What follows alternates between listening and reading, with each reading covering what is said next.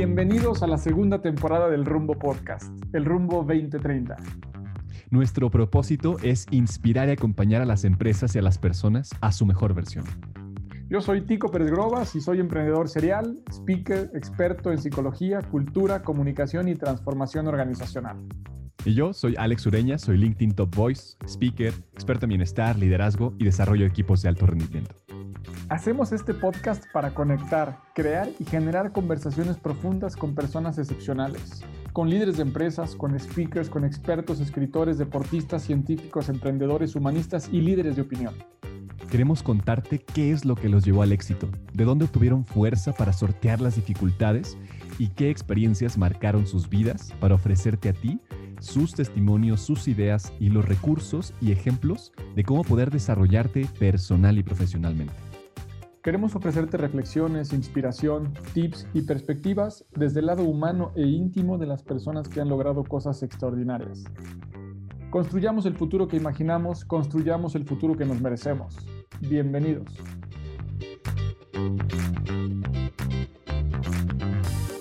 Y aquí estamos en vivo nuevamente. Bienvenido Tico y especialmente bienvenido a Daniel, Daniel Marcos. Qué gusto, qué honor tenerte con nosotros. ¿Cómo estás? Gracias, Alejandro. Súper emocionado estar aquí. Gracias por la invitación. gracias por aceptar. Feliz. Muchísimas gracias, Daniel. Pues la verdad es que un honor. Llevaba yo tiempo queriendo conocerte, saludarte, escucharte. Así que, pues encantado de poderlo hacer no solamente para, para mí o para nosotros, sino para mucha gente más. Eh, seguramente todos te conocen, pero un pequeño resumencito. Eh, tenemos a un, a un grande, ¿no? A una persona que tiene una experiencia increíble, que desde muy chiquito tenía una curiosidad muy grande que lo llevó incluso a invadir el garage de sus papás poniendo un acuario por ahí. Este, pero bueno, un poquito más actualizados.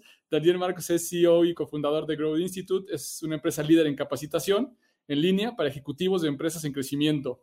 La misión de este instituto es ayudar a un millón de emprendedores a escalar sus compañías más rápido y con menos drama en su operación. Me encanta ese concepto porque pues no nada más es crecer sin, y, como se dice algunas veces, dejar la vida en el intento. Mm. Eh, estudió ingeniería industrial y de sistemas en el TEC de Monterrey, tiene un MBA eh, en Babson College y es miembro activo de las comunidades globales de EO y de YPO. Em, bueno, tiene una serie de experiencias eh, en donde ha liderado programas de desarrollo para proveedores en Modelo, Alsea, Coppel, Televisa, Endeavor, en donde compartimos por ahí algunos, algunos eh, personas en común y ha compartido el escenario con grandes líderes como Diamandis, Kawasaki y Branson. Eh, también fundó eh, Growth Institute junto con Bern Harnish en el 2012 con la visión de llevar la capacitación ejecutiva a empresarios en todo el mundo. En menos de una década, el instituto ha sido reconocido entre las 5.000 principales empresas de más rápido crecimiento en Estados Unidos con más de 40 mil miembros en 64 países. Una locura, Daniel. ¿Cómo le haces? Con un gran equipo. solo imposible. Me imagino. claro. Pues a hablar justo de eso, ¿no? Justo, justo el liderazgo. Y, bueno, bien, dice Tico, este, este efecto de emprendimiento que pues tú tenías desde niño, ¿no?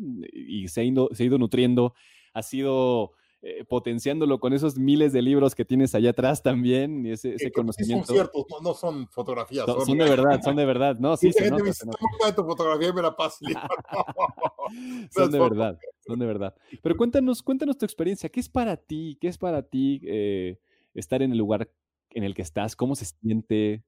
¿Cómo se vive desde allá? ¿Qué ves del mundo? A ver, primero déjame, déjame un poquito, regreso un poquito de historia. Eh, porque decías, hoy de chico, lo del acuario y tal pero todo empezó con un dolor muy grande. Eh, yo me acuerdo que estaba eh, Navidad en, en un, un, tío tenía un rancho o una propiedad en San Benito, Texas. Eh, entonces, perdido ahí en la mitad de, del valle de Texas. Y nos íbamos ahí todos los primos y nos estábamos padrísimo. Y llegábamos con todos los tíos, sobrinos, todo, y era como nuestro camp de verano. Porque ahí nos estábamos todos los veranos, inviernos, y de repente llegamos un invierno, estamos pasando Navidad, y el día 25 nos levantamos, regalos y tal. Y de repente mi papá lo veo vestido diferente y me dice, ¿qué voy? Y ¿cómo que ya te vas? Y me dijo, es que me llamó mi jefe y me tengo que ir a trabajar. Digo, papá, pero es 25, o sea, acaba de llegar Santo Claus. Me dice, no, pues que me tengo que ir. Entonces, como fue un poco shock, muy duro. Y le digo, ¿cómo? me acuerdo que lloré y fue un momento muy duro. Y le digo, mamá, oye, ¿por qué mis tíos están aquí? O sea, ¿por qué ellos no los llamó su jefe? Mi mamá me dijo, no, es que ellos son empresarios, ellos tienen su propio negocio.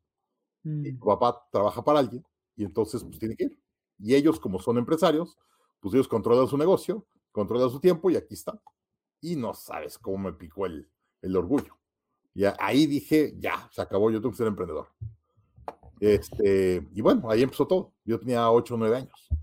Y fue, fue ahí que precisamente hablé con mis primos, los, hijos de mis tíos, y ya tenían acuario en Monterrey. Dije, oigan, eso usted tiene, yo lo quiero hacer en México. Y me iba a una sucursal de su acuario en México. Y con eso empezó todo.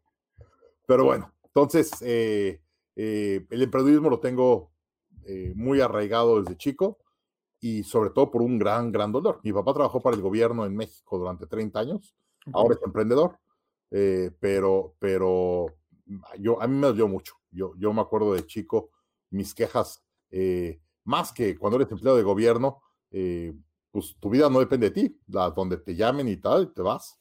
Entonces, bueno, este, un poquito explicando el por qué estamos aquí, todo empezó ahí, ha sido una historia muy larga, que ya estaremos platicando, pero, pero todo empezó ahí, ¿no? Eh, desde muy chico. Qué interesante porque creo que en gran medida, no sé si, si lo ves así también, lo que haces hoy ayudándole a los directores de las empresas, en donde, bueno, quisiera preguntarte, ¿se cumplió esa promesa de que si eres empresario o emprendedor, tienes tiempo y haces lo que quieres? Eh, sí, sí en muchas cosas y no. Mira, en las cosas importantes sí, a veces en las cosas chiquitas no. Eh, te digo una cosa importante que me pasó hace poco. Yo viví en Austin, Texas, 15 años y la verdad, muy feliz en Austin. De hecho, cuando llegamos a Austin, hoy Austin es así como el nuevo Silicon Valley. Hace 15 años era un pueblo rascuacho. Congress Avenue es la, la calle principal del centro. Es así como everything that happens, happens in Congress Avenue, ¿no? Mi primera oficina en Austin estaba en Congress Avenue. Firmé un contrato de cinco años y me dieron dos años renta gratis con tal de que firmara cinco años. O sea, estaba vacío, era un pueblo rascuado. Y hoy es la capital de la tecnología de Estados Unidos. Este, y vivía en Austin, y la verdad vivimos muy felices. Eh, y luego de repente empezó a cambiar la conversación, mucho con las elecciones de Trump y la ganada y tal. Las conversaciones con los vecinos empezaron a cambiar. Empezó a haber, eh, yo tengo muchos amigos americanos de muchos años, y hay una que otra conversación como que empezó, dígame otra vez. O sea, llevamos 20 años de conocernos, 15 de, de ser cuates, y me haces preguntas hoy, ¿de dónde salió? Y mi mujer se me acercó y me dijo, ¿sabes qué? Creo que es momento de sacar a tus hijos un rato a Estados Unidos. Vámonos fuera. Le dije, dame dos meses. Al principio, la verdad, me costó un poquito mental. Yo estaba en mi oficina ahí, tenía mi equipo que estaba armando ahí y tal. Y un día le dije, pues dame dos meses, ya tomamos la decisión fui con mi equipo y dije, oigan, no me les aviso, me voy a ir a vivir fuera de, Estados Unidos, me voy a ir a Austin, eh, a Toronto. Si me me dicen, ¿Y, ¿y, nosotros? Digo, no importa, no pasa nada. Vamos a correr de oficina. Y la oficina sigue corriendo en Austin. Mm. Seguimos estando en las 5000 que más rápido crecen en Estados Unidos. O sea, nada. Y eso sí lo ha dado esto de ser emprendedor y poder armar eh, eh, tu estrategia como tú quieres. Otro punto importante, que de hecho en marzo fue cuando quedó muy aparente. Yo me acuerdo que cada vez que había crisis en México, cada seis años cambiaba el presidente y llevaba una evaluación. Entonces me tocaba ver una y mis padres y mis tíos todos se metían en problemas financieros. Y yo dije desde muy chiquito que mi ingreso no va a depender de un país. Y hoy, por eso Growth Institute vendemos en 68 países del mundo. Tenemos estudiantes pagando en 68 países. Se puede hacer pedazo un país, una región, no me pasa nada. Este, y eso, eso, o sea, en esas decisiones, el emprendedurismo ha pagado muy bien. Oye, me he puesto otras muy duras que no esperaba. Hijo eso. No le he sacado lana a veces de salario seis meses o un año. Me ha pasado. Eh, no en esta empresa, en otras. Y pues de modo, ¿no?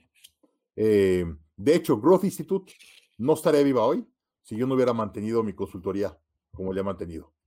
Mm. Eh, y hoy lo veo con los emprendedores que empiezan desde cero y no tienen nada más de ingreso pues te acaban hablando un día llorando a las 2 de la mañana diciendo o cierro el negocio o me divorcio, ¿no? Eh, y el tener un ingreso adicional extra, que no es el negocio, me ha dado mucho mayor estabilidad financiera.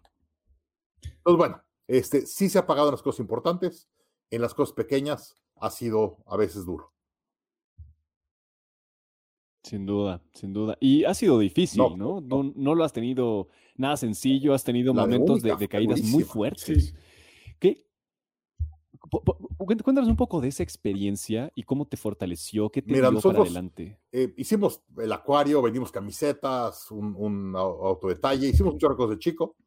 Eh, luego estaba yo en carrera en Monterrey, me faltaban tres años de carrera. Eh, quería abrir otro negocio y mi papá dijo, no, me se va a distraer, porque aparte me iba muy mal en la escuela. Tiene doctorado en economía con honores, entonces que tuviera un hijo sin licenciatura era así como un castigo, ¿no?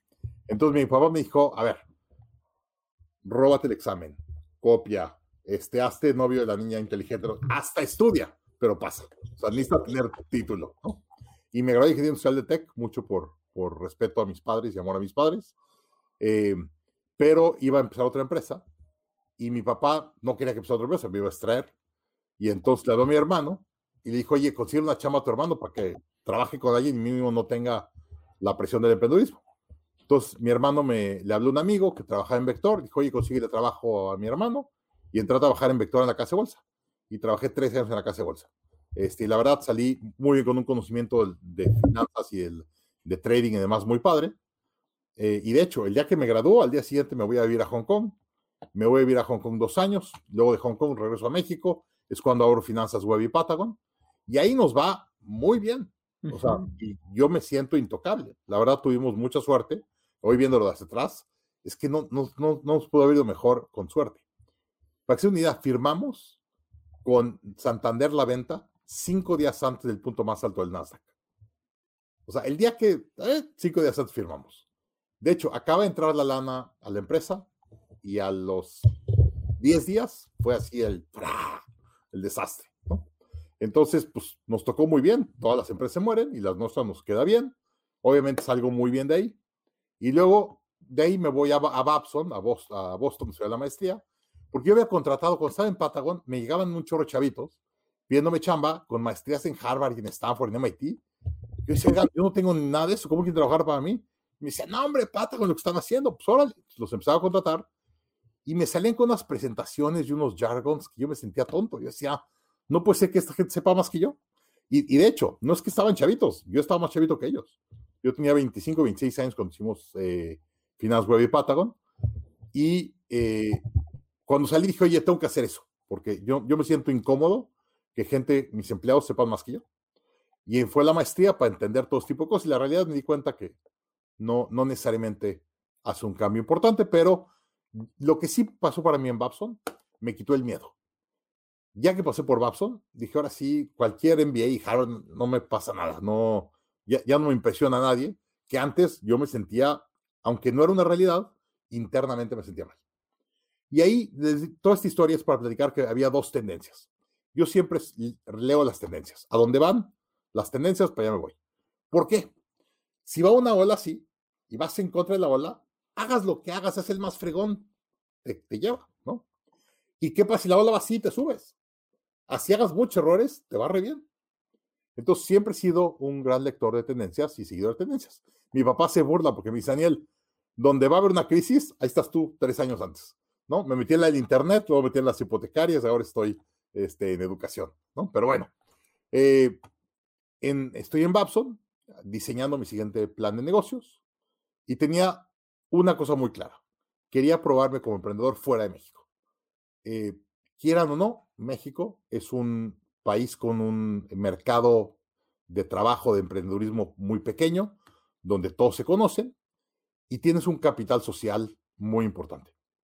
Eh, y ahora si quieren hablamos de capital social, muchos empresarios han ido a Estados Unidos y se han regresado a México por el capital social. Eh, la verdad lo, lo, lo, descontamos, lo importante que es ese capital social, y hoy van a ver, va a ser una gran diferencia. Pero bueno, en México, yo le puedo llegar a quien casi quien quiera en México a través de amigos y familiares, y no, es que Daniel, no sé qué, y tienes un cierto capital social y contactos que te puede abrir muchas puertas, muchas cosas, y quiero llegar a Estados Unidos a probarme como emprendedor de cero. Y wow, qué bruto, qué difícil fue. Fue realmente complicado. Eh, y luego había dos tendencias muy importantes. La primera de los hispanos.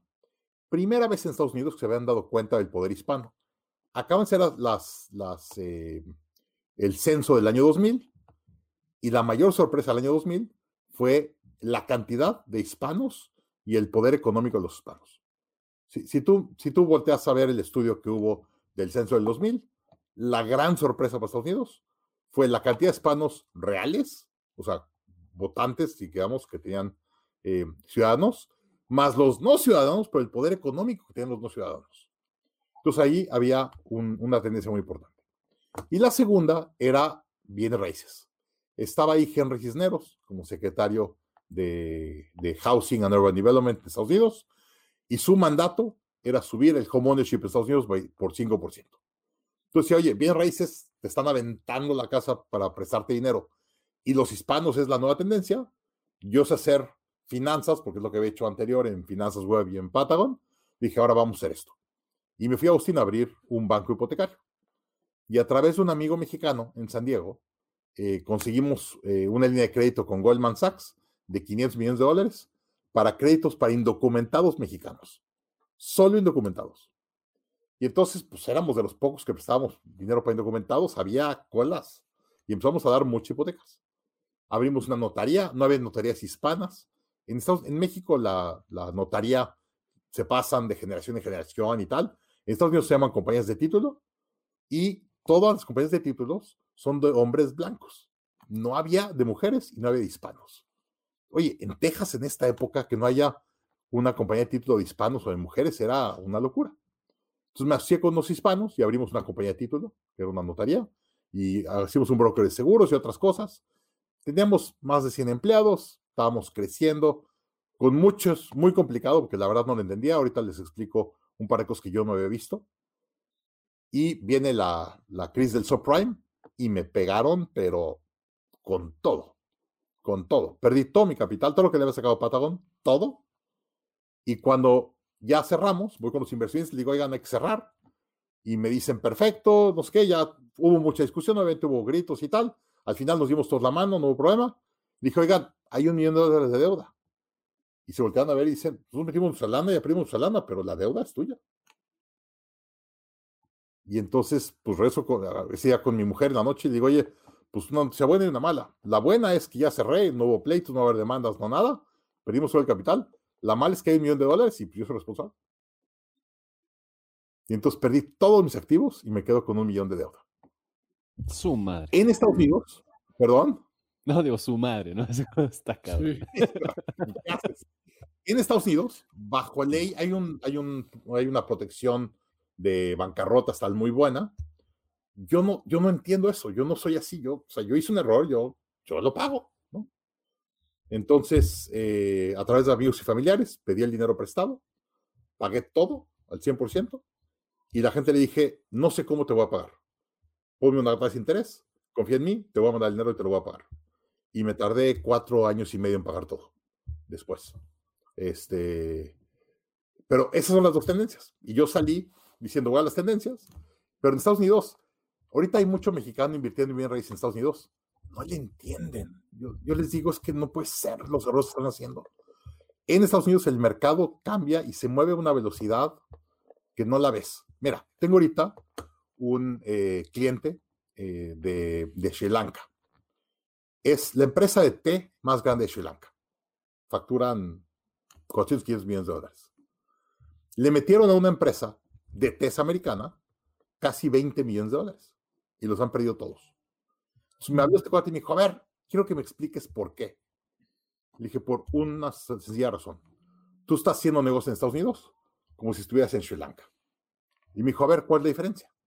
Dije, en Sri Lanka, como en México, si tienes contactos y dinero, haces lo que quieras.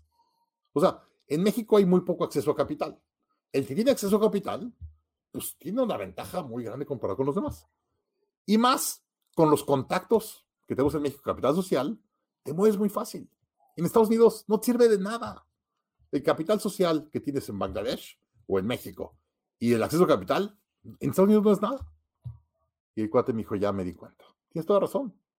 Todos mis negocios en Sri Lanka son por mis contactos y mis relaciones y la familia y todo el rollo, ¿no? Que en México es mucho igual. En Estados Unidos Eso no importa. Y mm. entonces juré nunca hacer un negocio en Estados Unidos sin un americano con un capital social grande de socio. Si no, no, no, no le entras. Perfecto, Daniel. A ver, esa es una de las lecciones y nos la das al costo. Yo quisiera ir contigo un pasito más atrás y un pasito más adentro en el sentido de qué se siente después de haber conquistado y tenido ese exposure que tuviste, ese éxito económico, el haber crecido, el haber tenido la gloria y de repente haber tenido una experiencia de vida en el que estabas eh, en la lona, simbólicamente, después de haber estado en el cielo. Físicamente. ¿Qué pasa ahí? De hecho, eh, yo platico que yo me levantaba muchas noches empapado, sudando en frío, llorando. O sea, dos de la mañana me tenía que salir de mi cuarto porque iba a levantar a mi mujer. De, de, es que de repente estás haciendo pesadillas y te levantas y estás completamente mojado, la, cama mojada, y me acuerdo que estaba llorando. me salía de la cama y me bajaba y me iba a la sala y me sentaba a ver el techo porque no podía dormir. Y me aventé así cuatro o seis meses. Este, y ahí hubo tres llamadas. Mucha gente me habló, hablé con mucha gente. De hecho, un amigo, eh, el que fue mi, mi jefe en Vector, un día platicando con él, me dijo, hijo, gracias a Dios te pasó eso. Y le dije, ¿por qué dices, hijo de tu madre? Me dijo, Daniel, si después de Patagon le hubieras pegado con esta, te hubieras hecho intocable, te hubieras hecho... Mm. Me dijo, la verdad, qué bueno que te pasó, porque vas a volver a regresar con ese colmillo, echarle ganas y dar la vuelta. Me dijo, si a los 35 años te hubieras jubilado, te hubieras vuelto loco. Me dijo, te va a dar un gusto esto de regresar a volverla a hacer con todas las ganas del mundo. Y creo que, creo que tenía mucha razón.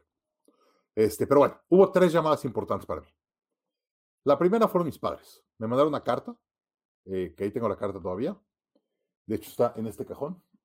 Mm. Y me decían, la vida te da muy pocas oportunidades de aprender rápido. Y ahorita la vida te dio una oportunidad muy importante de aprender rápido. Y porque te duele tanto, no estás dispuesto a aprender. No, no la estás sacando. Entonces, sácala y hay que aprender. Entonces le hablé a mi papá y le dije, ¿qué hacemos? Entonces me dijo, oye, hay un, mi mamá toma clases de yoga y meditación, chorre cosas.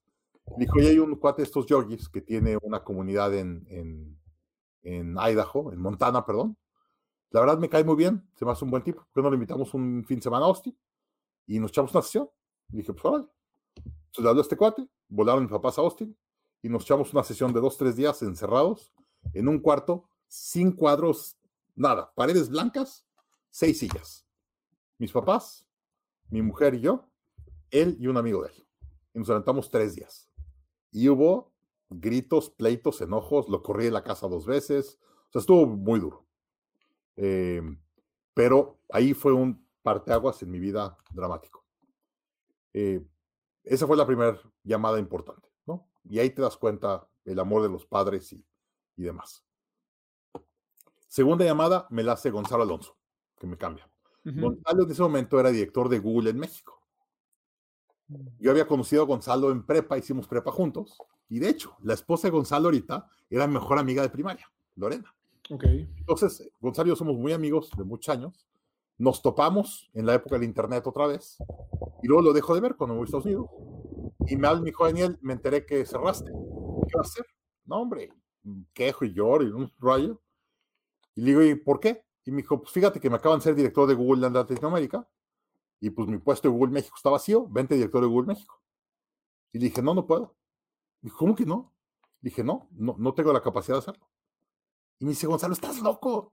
Eres de los mejores emprendedores de México. Y le digo, no, no puedo. Entonces me acuerdo que discutimos un rato, colgamos, me llamó a los dos días y me dijo, a ver, no te voy a dejar que digas estas tonterías. Vas a entrar al proceso de Google y tal. Y entré al proceso.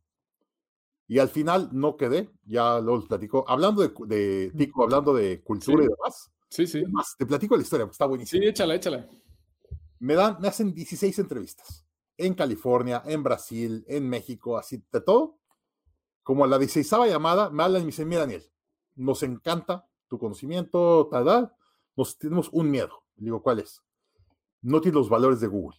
Como nunca has trabajado en Google, no tienes arraigados los valores de Google. Entonces, te queremos ofrecer la porción número dos de la oficina y en dos años somos número uno. Pero queremos que dos años te, te metas a la cultura de Google, para que le entiendas la cultura de Google. Y le dije, no. Le dije, o me dan la posición número uno o no le entro. Porque en ese momento ya estaba mi consultoría caminando bastante bien. Y yo dije, oye, voy a tener que cerrar mi empresa de consultoría, pues mínimo que, que valga la pena monetariamente y demás. Y la señora me dijo, entonces si no te doy la dirección general, ¿no la tomas? No, ok, gracias. Y me colgó. Entonces le dije, espera, espera, espera. Se le volví a marcar. Dijo, estamos negociando. Me dijo, Daniel, no hay negociación. Si no tomas la posición número dos, no le entramos. Le dije, no, no estoy dispuesto, muchas gracias. Y me volvió a colgar. Se acabó. Okay. Y ahí se acabó la discusión. O sea, tan claro lo tenían en Google que si no estaba el alineamiento cultural, no hay discusión. ¿No? Entonces por eso no entré a Google. Pero bueno, esa fue la segunda llamada. Y la tercera fue Vern Hardish, mi socio de hoy. Vern es el fundador de IO. Eh, él daba este curso en MIT que se llama Birding of Giants, que yo había ido. Un señor muy importante en el mundo de los negocios este, y el emprendedurismo. Y el mejor amigo de Vern es muy amigo mío. Este, lo conocí precisamente en Birding of Giants y ha sido un, mentor para mí.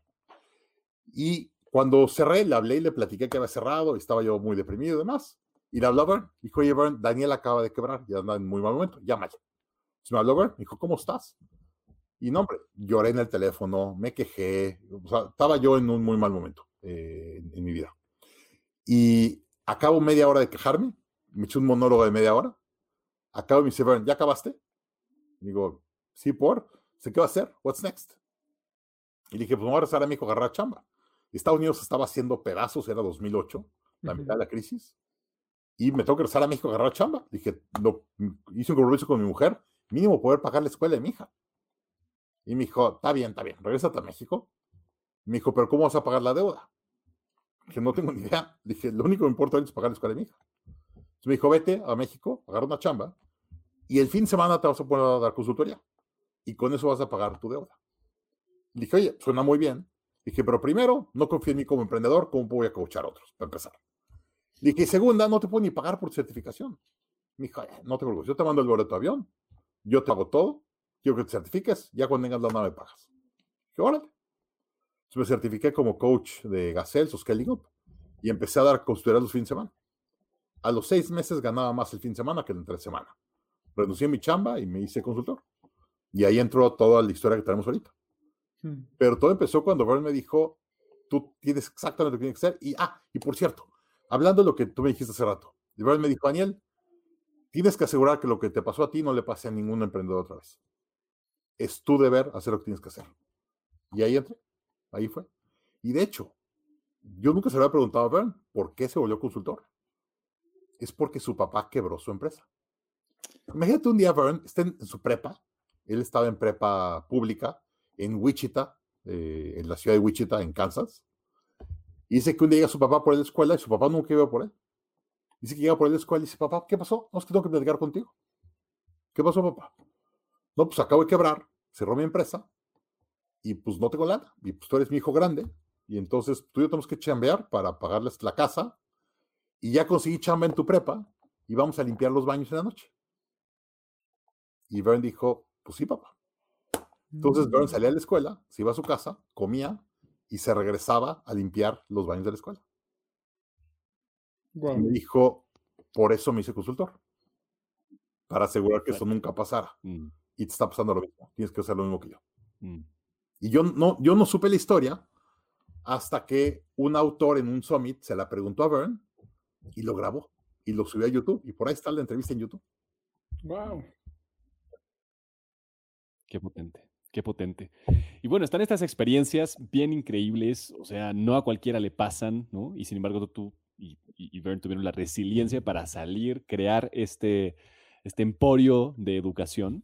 Y a mí me gustaría preguntarte, con toda la experiencia que llevas acumulada de, de, todos estos directores, estos líderes con los cuales hablas, estos emprendedores, ¿qué sientes que es el o los ingredientes principales que son necesarios en el mundo de hoy, con el contexto de hoy, para poder escalar, para poder eh, lograr este, este, bueno, que hay una diferencia justamente y, educaros, ¿no? En crecimiento y escalabilidad. Eh, primero tienes que estar seguro y te tiene que apasionar lo que haces.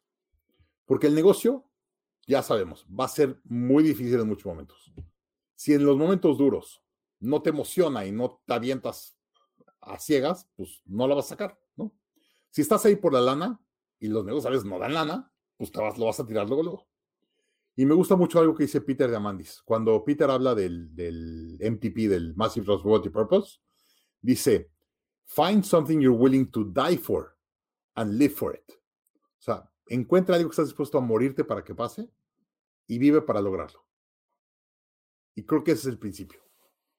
Porque si, está, si, si, si es fervor tu emoción y tu pasión por hacerlo, la sacas. A ver, justamente tú platicas dos historias súper interesantes eh, sobre cómo una situación tan adversa te lleva a encontrar muchos recursos y mucho aprendizaje.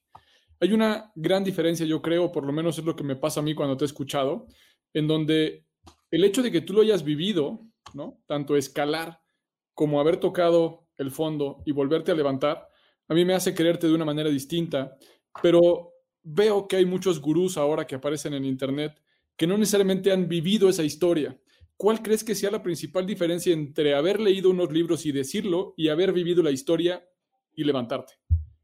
Yo creo que el emprendedor real, a ver, te lo digo una historia para que te una idea de, dónde viene y de dónde salió LeBron. Va.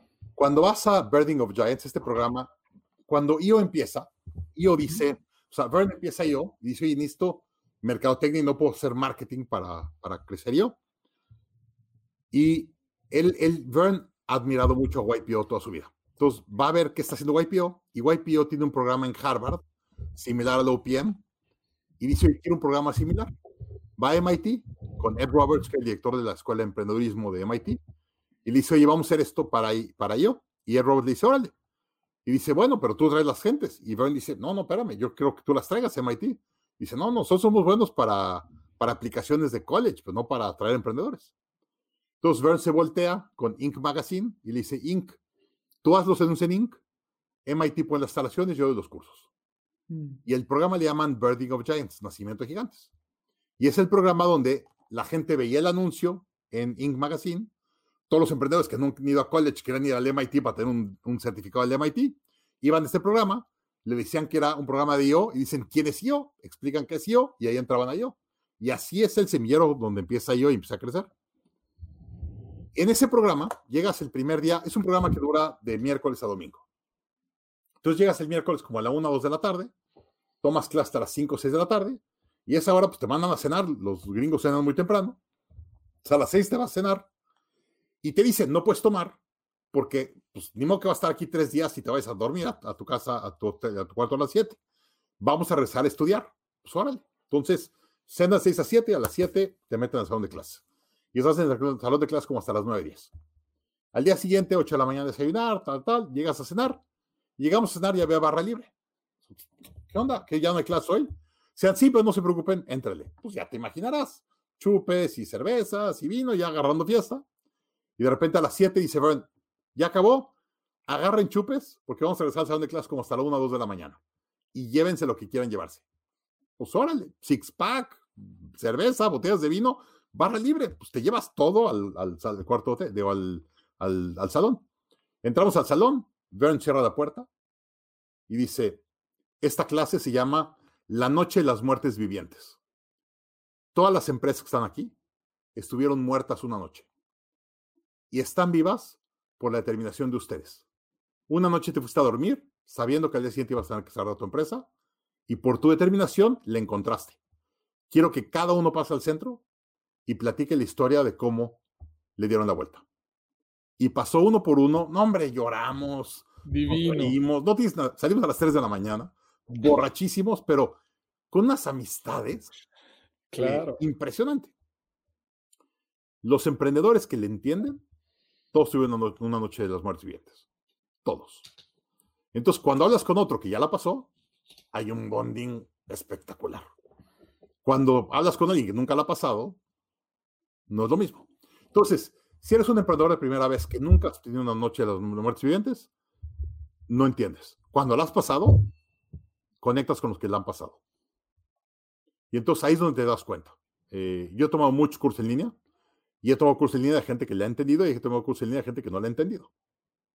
Pueden tener un gimmick de marketing divertido y tal, pero te das cuenta que no le han entendido.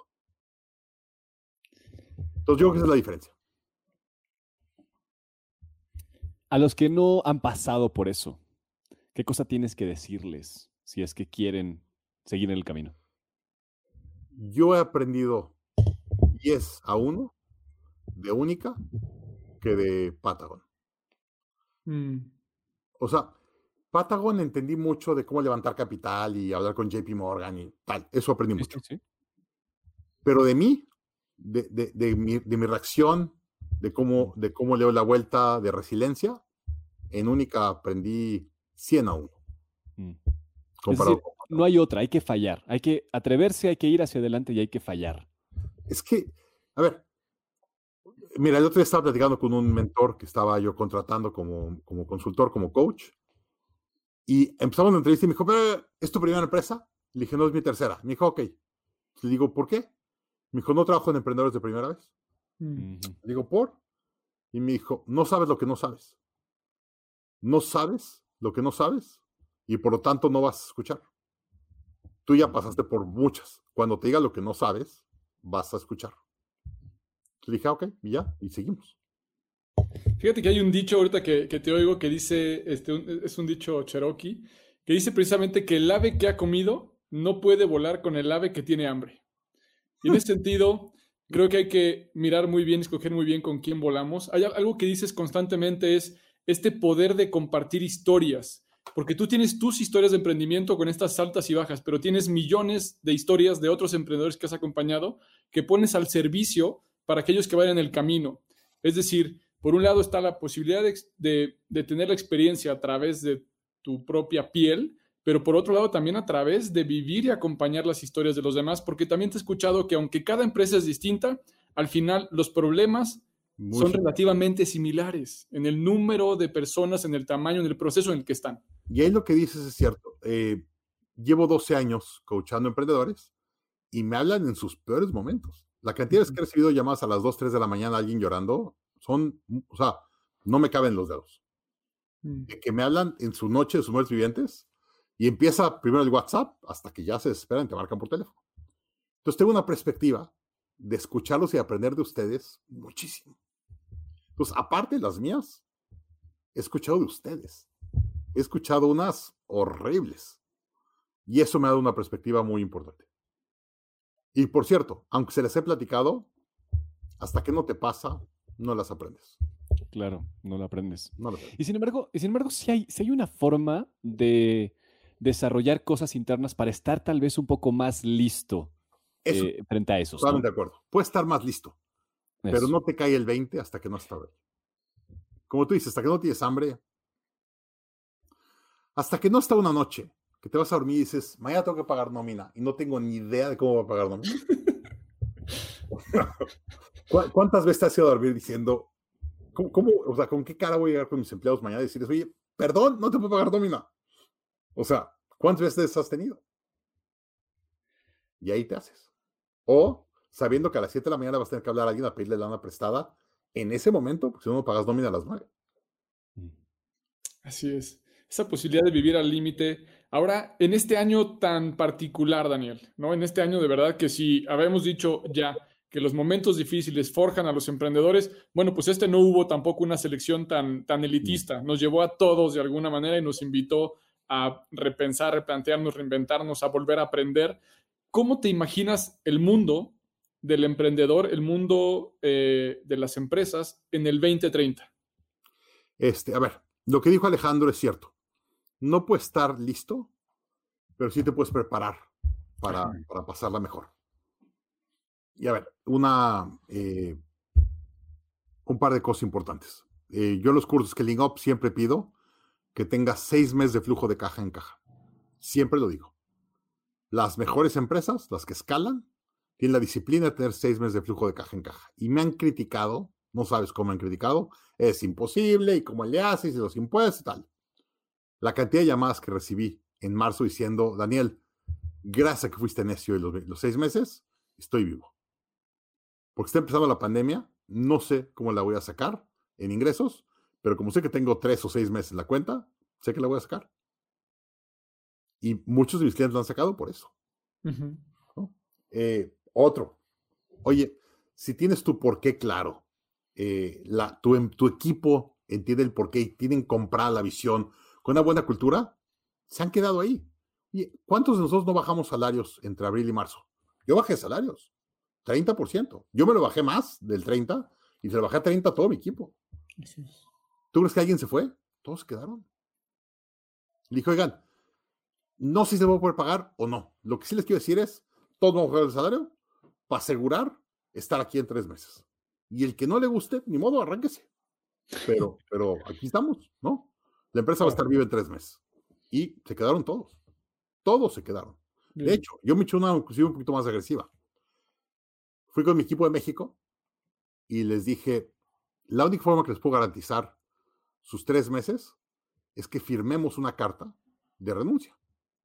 Y bajo ley, te tengo que pagar tres meses. Entonces, si me firmas una carta de renuncia, te voy a pagar tu salario los siguientes tres meses. Y si a los siguientes tres meses le doy la vuelta, te recontrato. Si no le doy la vuelta, no te recontrato. Y ya te gastaste tus tres meses. Tienes que tomar el riesgo. Y todo se queda.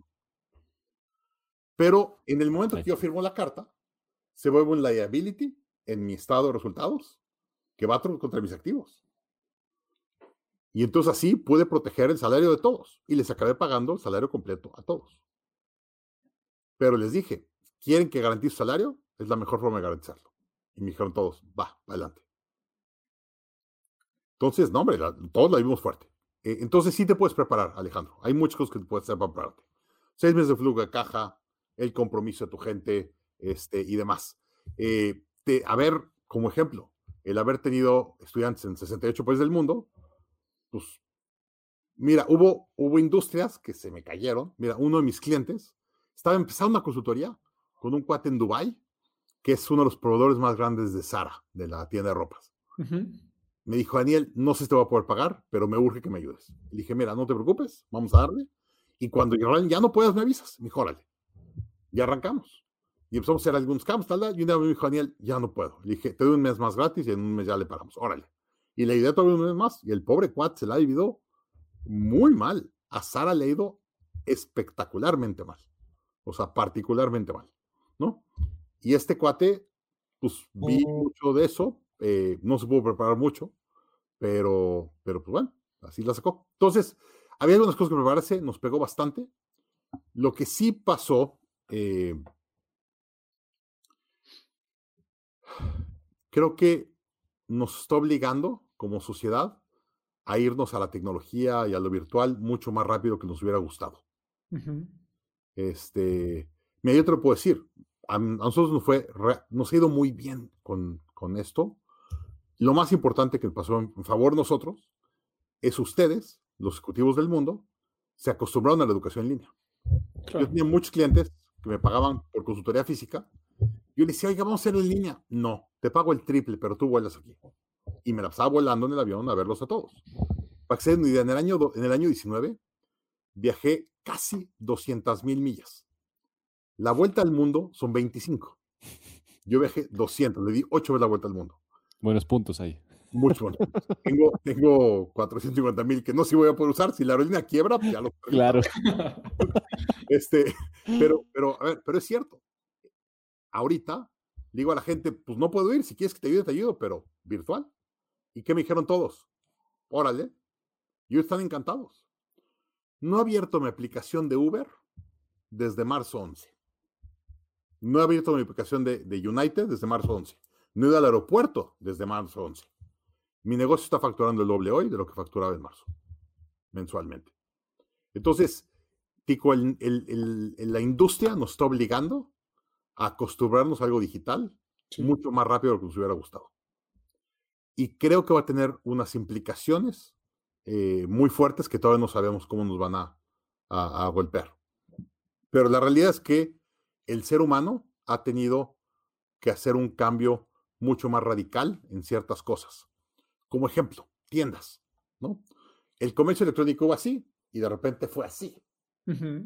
Muchas tiendas no les dio tiempo de acostumbrarse, irse en línea, tal, y muchas tiendas, la gente era su, tienda de, retiro y tal, se acabó. Entonces creo que vamos a tener unas, unas implicaciones a largo plazo muy grandes que no hemos visto, no le hemos entendido todavía. Entonces, sí nos pegó a todos por igual, más que todo en la parte de salud, pero en la parte de economía está por mucho, pero por mucho, ayudando a los educados y los que entienden tecnología. O sea, si tú eras un señor de 60, que eras un mesero o, tenías una tiendita y tal, ha, ido muy duro. Aquí en Canadá me gusta mucho que hay muchas tiendas no franquicias, ¿no? Que son tienditas mom and pops de todo, que la farmacia y qué tal. Se han ido todas, han desaparecido todas. Mm. Me da mucha tristeza. Las que la van a sacar son las franquicias. vamos a tener un mundo con mucho más franquicias y mucho menos negocios mom and pop pequeños. Mm. Restaurantes mismo. Sí. Seguramente podremos seguir platicando muchísimo. Parece que ya no tienes tanto tiempo, Daniel. Pero. ¿Eh? Sí, a una más y ya nos vamos. A una más. Eh, ¿cómo, ¿Cómo es que eh, visualizas justamente el próximo año y dos o tres consejos concretos que tenemos que hacer para poder crear un futuro más próspero? Si tú ves la, la del 29 y demás, las crisis pasan como si fuera un tsunami. Hay un evento que genera un, un trigger, algo, y luego pasa un tiempo y luego viene un golpe mucho mayor. Te platico la crisis del, del, 2008. Yo, yo tengo una empresa subprime. Yo empecé a hablar de cierre en marzo del 2007, cuando New Century cerró.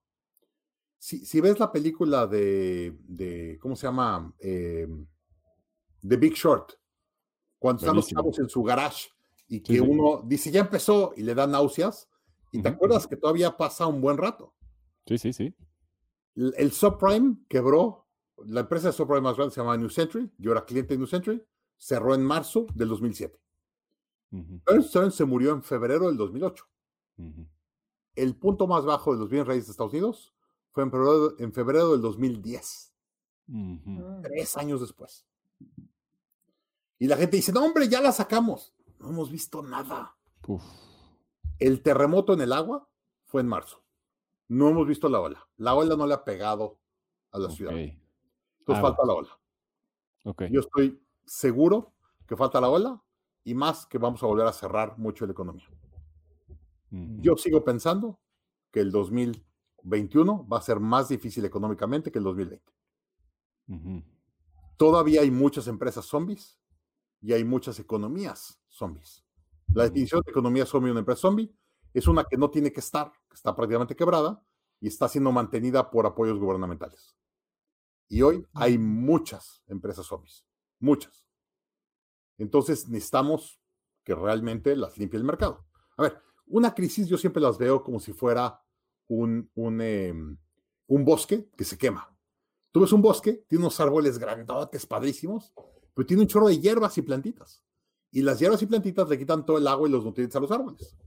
De repente viene un fuego, se lleva todas los, las hierbas y plantitas, uno que otro árbol que estaba delicado o enfermo, pero los árboles grandes se acaban quedando. Y luego todas las cenizas caen a la tierra y con todo el agua que se quedan, los árboles salen mucho más fuertes. Entonces, parte de la vida es que se queme de vez en cuando para que se limpie todas las hierbas. Igual con las empresas. Hay empresas que no están dando el valor que tienen que dar en la economía y las crisis las limpian. México pasaba cada seis años cada vez que había una evaluación. En el mundo, cada ocho a diez años nos metemos en una crisis para limpiar todas las hierbas y todo lo que no tiene que estar. Y no hemos visto mucho de eso. ¿Por qué? Porque le han metido un dinero a los gobiernos impresionante. Estados Unidos le metió 4 trillones de dólares a la economía. Sí. A ver, México es un trillón de dólares de economía. Estados Unidos le metió 4 Méxicos de subsidio.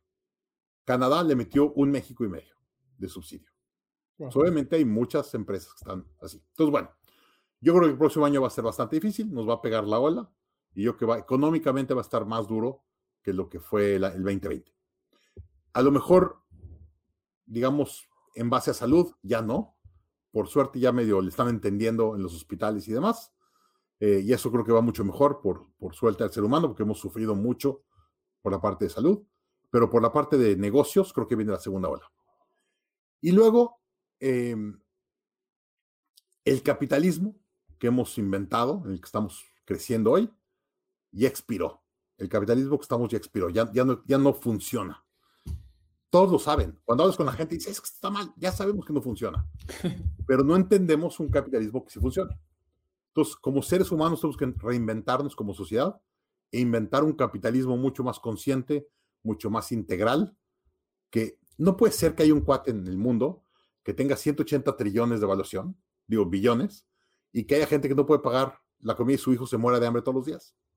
Está mal. Entonces tenemos que inventar un capitalismo que eso no suceda.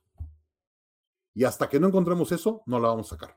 Entonces yo creo que necesitamos 5 a 10 años, una década de reinventarnos con mucho dolor. Y yo que esto nos está, fue, el, fue el, alfiler que tronó la burbuja, el globo, que nos va a dar el dolor como sociedad que necesitamos para reinventarnos. Soy muy positivo que vamos a inventar un, un nuevo capitalismo mucho más consciente, real y demás, pero tiene que haber mucho dolor. Si lees The Fourth Turning y Péndulo, este, United Nations y demás, todo es en lo mismo. Estamos en un cambio de un ciclo social y un ciclo económico y necesitamos reinventarnos como sociedad y eso tarda 5 a 10 años. Nosotros coincidimos plenamente contigo, de ahí viene el nombre de Rumbo 2030 justamente porque queremos empezar a pensar estos 10 años y vamos a ser nosotros quienes lo tenemos que hacer.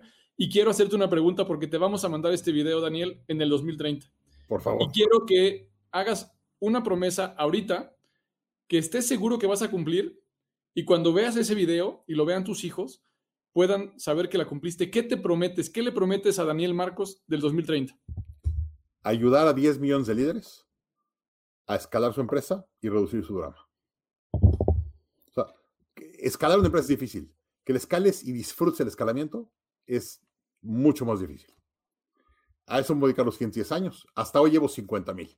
Estoy lejísimo, llevo el 5%. Pero, pero ahí voy. 50 mil dos. Daniel, pues muchísimas gracias por este tiempo, por este espacio. Igual nada más regresarte y para poder terminar con tu, con tu palabra al final. ¿Qué te llevas, si es que te llevas algo de esta plática, de esto que nos comentas? ¿Cómo cerrarías el día de hoy? Eh, los primeros que los primeros respondieron a la crisis de salud fueron los doctores y las enfermeras. Y qué duro se lo están pasando.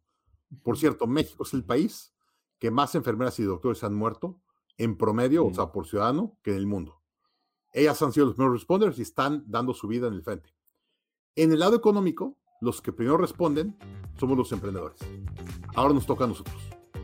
Tenemos que elevar nuestro liderazgo como emprendedores y ayudarnos para sacarlo lo mejor posible. Y creo que no hemos visto nada. Creo que se viene mucho más duro. Y la única forma de sacarlo va a ser hablando y trabajando como emprendedores, así como lo estamos haciendo ahorita. Entonces, no te escondas, la gente me dice, no, es que me da pena decir que voy mal. Todos estamos mal. No te preocupes, todos estamos sacando con muchas dificultades. No te escondas, ven a estos foros, vamos a hablar de emprendedor a emprendedor, de emprendedora, y vamos a ayudarnos a sacarlo lo mejor. Gracias por acompañarnos en este capítulo y muchas gracias por llegar hasta el final. Celebramos estar cerca de ti y te invitamos a que sigas tomando acción para continuar rumbo a tu mejor versión. Son muchos los que creen que no se puede son muchas las malas noticias, son mayoría los que prefieren quejarse que proponer. Tú diste un paso rumbo a tu mejor versión. Invita a alguien más a que también lo dé contigo. Sigue y taguea a Empresas con Rumbo tanto en LinkedIn como Facebook e Instagram o en los perfiles personales de Alex o míos.